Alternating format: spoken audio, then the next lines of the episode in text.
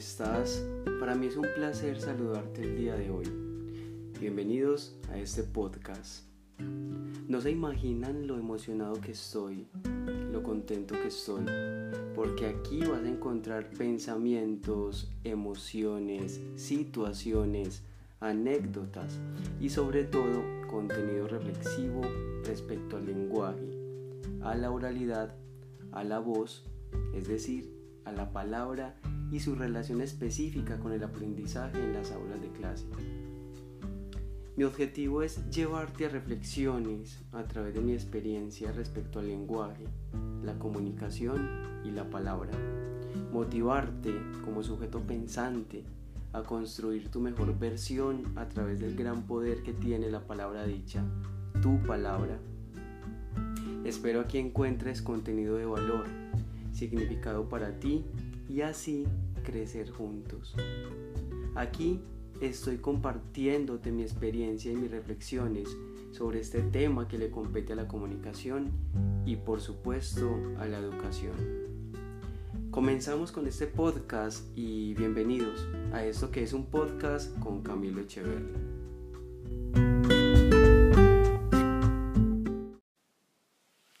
Familia, amigos, colegas, Bienvenidos a este primer podcast. Te doy gracias por estar aquí. Sé que lo vas a escuchar. Aquí te voy a motivar a seguir reflexionando sobre la importancia de la palabra de cada sujeto en los ambientes de aprendizaje, para que haya construcción de ciudadanía y aprendizajes significativos, por supuesto, partiendo de que en el aula se debe usar la palabra propia y no solo repetir lo que otros dicen. No nos, debe, no nos debe temblar la voz a la hora de manifestar conocimiento. Así que te doy la bienvenida. Espero con esta reflexión aportarte mucho. Me presento. Mi nombre es Camilo Echeverry. Yo soy estudiante de la licenciatura en Humanidades y Lengua Castellana de la Universidad de San Buenaventura. Me declaro un soñador un convencido en que puedo aportar al cambio en muchas personas. Soy un apasionado por la educación y por el desarrollo personal de cada persona. Mm, les cuento que soy de la ciudad de Medellín, sí, de la ciudad de la eterna primavera, pero tengo ascendencia caribeña. Mi padre es de Toa Baja, Puerto Rico. Por eso tengo una mezcla de seriedad y mucha alegría en mis genes. Alegría que trato de compartir con todos y todas las personas que me rodean colegas, amigos, familia, hoy vengo a hablarles de algo que estoy seguro les va a interesar. El día de hoy quiero comenzar con un tema que me motiva, que me mueve, con un tema que es un reto para todos, no solo para los que hacemos parte de la educación, sino para todas aquellas personas que creemos en la palabra como herramienta generadora de cambio. Y sé que si hoy estás aquí es porque quieres crecer y llenar tu vida de contenido, de valor y sobre todo de estrategias para entender que el uso de la palabra en los sujetos genera construcción de ciudadanía, subjetividad de sujeto, procesos educativos significativos y ampliación de la mirada que se tiene del mundo. Quiero comenzar primero con una anécdota. Dicha situación permitió que centrara mi interés en la importancia que tiene la palabra, la voz del maestro en el aula. Pero antes de eso, estaba pensando cuántas veces, cuántas veces hemos estado repitiendo lo mismo que hicieron o dijeron otros y no hemos tenido, tomado la decisión, mejor dicho, de construir usando el lenguaje, la palabra y la voz como herramienta que transforma escenarios. Miren, durante la clase de comunicación sujeto y palabra que vi durante este semestre, el segundo del 2020, la maestra nos indicó que debíamos leer y reflexionar un texto. Miren, yo nunca imaginé el impacto que iba a tener ese texto en mí. Me sentí mientras leía como si el autor me lo estuviera diciendo en mi propia cara. Me sentí invitado a poner en práctica sus palabras, sus consejos plasmados en las líneas de su texto, definitivamente. Les hablo del texto Aprender de oído de Jorge La Rosa.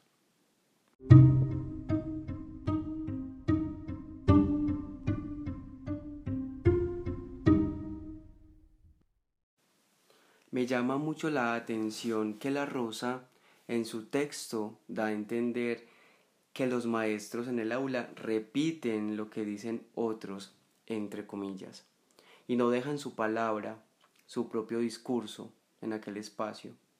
Es decir, la subjetividad del maestro en los discursos se da muy poco. Y pienso, desde mi experiencia como estudiante y como maestro en formación, que es muy cierto lo que la Rosa plantea en su texto. Estoy completamente de acuerdo con él cuando hace referencia a que el aula es el espacio, no solo donde se fortalecen relaciones sociales, sino también donde se va a aprender utilizando el oído, la escucha, la palabra. Lo que se escucha en el aula de clase es lo que uno aprende, y estamos aprendiendo los mismos discursos que dicen otros, lo que dicen los libros, y no ponemos en nuestros discursos las propias palabras que de una u otra forma también generan conocimiento, desde que sea objetivo y por supuesto basado en evidencia. El aula y las clases que se reciben allí se convierten en un espacio de imitaciones, se convierten en un espacio vacío y fecundo que forma desde la repetición y donde los sentimientos como el miedo, la ansiedad y otros elementos que surgen de la voz, es decir, de la propia palabra, poco se dan. Para Jorge La Rosa, la voz es muestra de la experiencia. La voz se convierte en la palabra y esa palabra en conocimiento, en generadora de emociones que permiten cambio y transformación social. Lastimosamente, Sí, lastimosamente, en las aulas se da un lenguaje, un sujeto, un lenguaje sin voz, un lenguaje sin emociones, sin subjetividad, un lenguaje reducido a una simple comunicación, sin marcas subjetivas, sin tono, sin alma.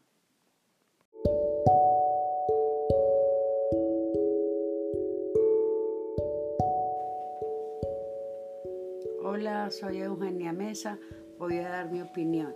Para mí es muy importante lo que dicen los libros, pero es más importante el concepto de uno mismo, no basándose en lo que dice el texto textualmente, sino en lo que la mente y la razón le enseñaron a uno.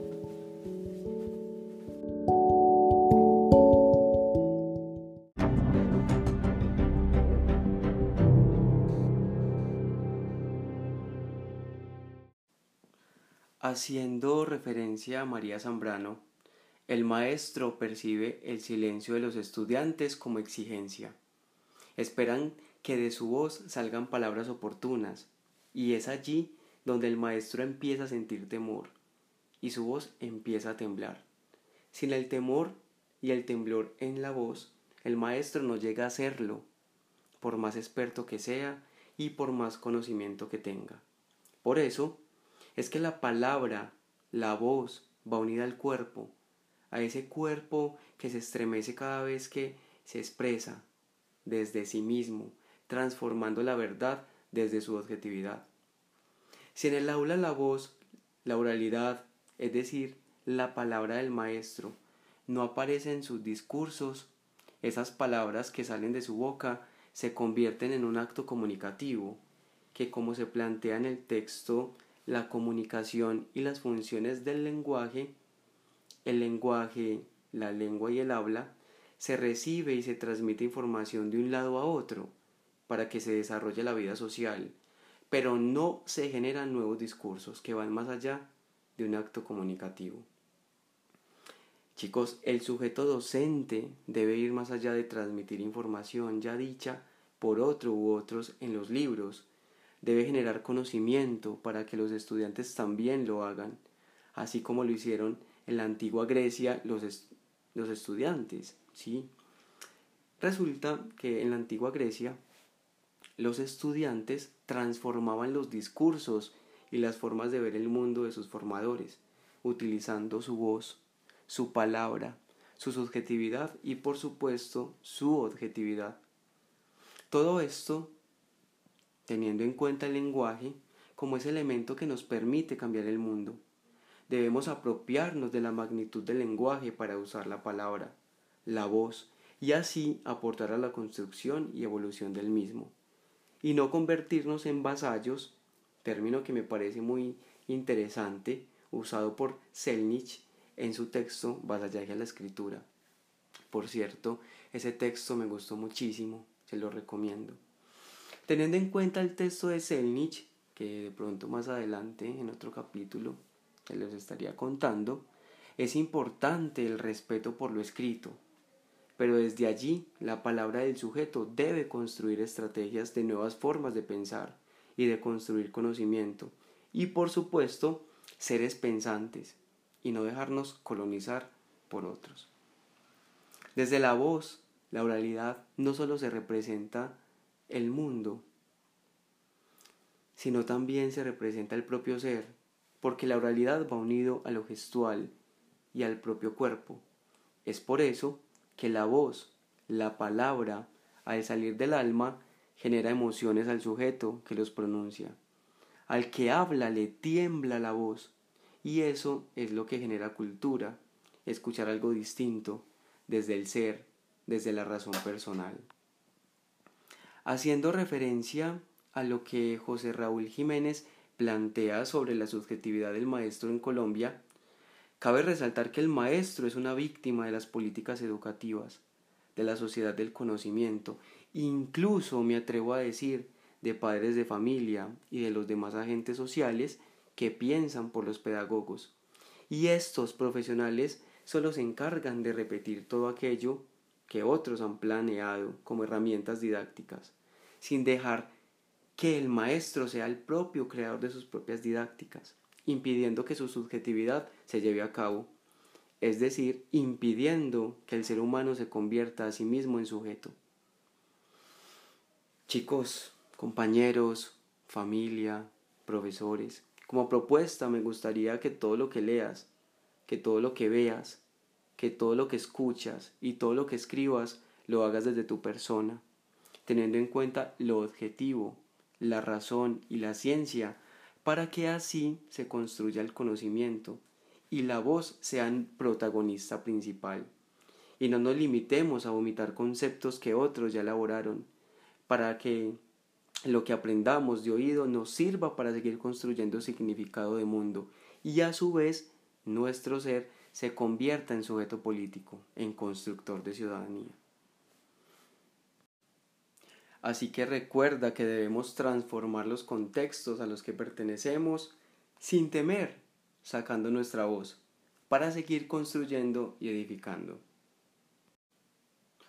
Así que te invito a que sigamos creciendo, a que sigamos edificando desde nuestra voz. Y te espero en un próximo capítulo, y en este próximo capítulo voy a conectar este primero con el tema de la argumentación, del discurso oral y escrito como construcción de sujeto y ampliación de la mirada. Recuerda que mi nombre es Camilo Echeverry y que es un placer tenerte acá y espero tenerte aquí en el próximo capítulo. Te dejo esa pregunta. ¿Estás transformando con tu voz y con tu palabra los contextos a los que perteneces. Hasta una próxima oportunidad. Espero estés muy bien. Te deseo un lindo día.